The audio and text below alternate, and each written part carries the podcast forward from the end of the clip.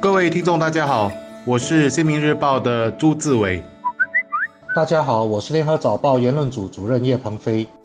上个星期五，我国进入解封的第二阶段，而周六作为第一个周末，有其指标性，多少对眼睛都在看着，看看被封锁了两个多月的国人的表现如何。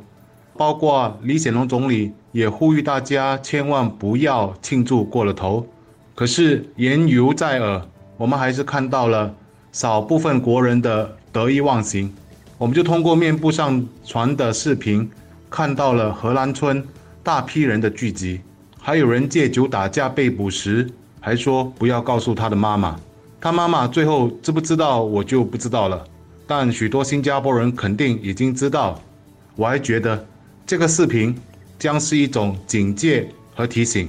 警戒是对于各家餐馆和咖啡店而言的，店主处理不好顾客的安全距离，他们将遭到惩处。而提醒。就是给予我们这些普罗大众。跟其他国家相比，新加坡的解封经验至少到目前为止应该还算是比较有秩序的。一些西方国家因为出现反种族主义的示威，不少民众借机闹事、抢劫商店、破坏公物，甚至还放火、焚烧公共设施。这个现象的背后原因当然很复杂，但是居家隔离了几个月，让很多精力充沛的年轻人无处发泄。相信是其中的一个原因，所以我对于荷兰村的醉酒打架事件没有感到特别的意外，而是庆幸这类事件并不是很普遍。经济解封的目的基本上是为了避免经济崩溃，因为很多商家如果再继续没有做生意，可能就要面对破产倒闭了。所以解封不是因为疫情已经过去了，人们在外活动的时候还是必须要小心，避免被感染的风险。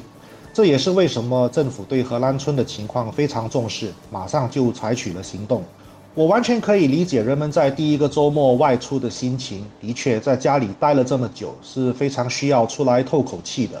可是我们在心理上还是应该保持警惕，在放松的时候不要完全松懈，但是也不要把自己吓坏，完全不出门。毕竟我们都是社交动物，需要跟别人接触。世界各地都有冠病病毒来袭。各地的解封时间也不同，但我注意到有一点倒是有共通性的，那就是人的心理的变化。具体点来说，就是从封锁到解封，并开始慢慢适应与病毒共存的新常态。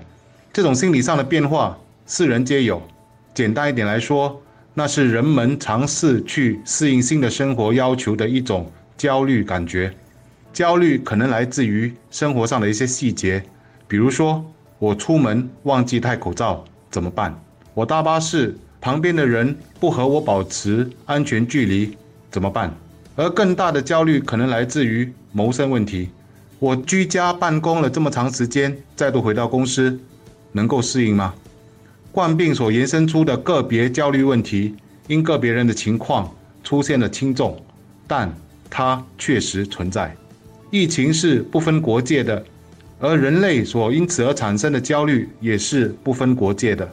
这个躲在开心解封隐秘角落一处的隐患，需要以正面直视的态度去解决。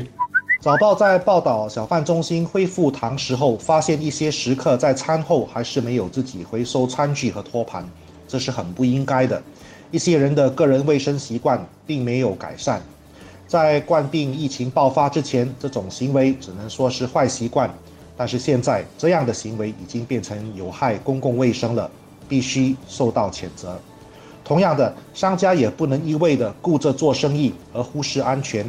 如果不幸发生群聚感染，不止伤害雇员和顾客的健康，被政府下令关闭，生意最后还是做不成。所以，负责任不是对所有的人好。也是避免自己的生意倒闭的最佳选择。其实，我们目前还处在解封的第二阶段，我们应该去想象，如果大家都能安分守己，我们就能以最快的速度进入解封的第三阶段。虽然我们还不知道解封第三阶段会再有哪一些措施松绑，但如果看一下外国的例子的话，其中一个松绑的就是聚集的人数。那么，到时候许多人期待已久的到卡拉 OK 唱歌，应该就可以实现了。然后还可能可以去看一场小型的演出或者演唱会。几时可以？目前没有答案。可大家应该清楚的是，答案其实是由我们决定的。现在多一些防患的意识，我们就能更快达到目标。解封的第一个周末情况应该还算是可以的，虽然大家能够再做得更好，希望在来临的第二个周末，我们可以看到更好的表现。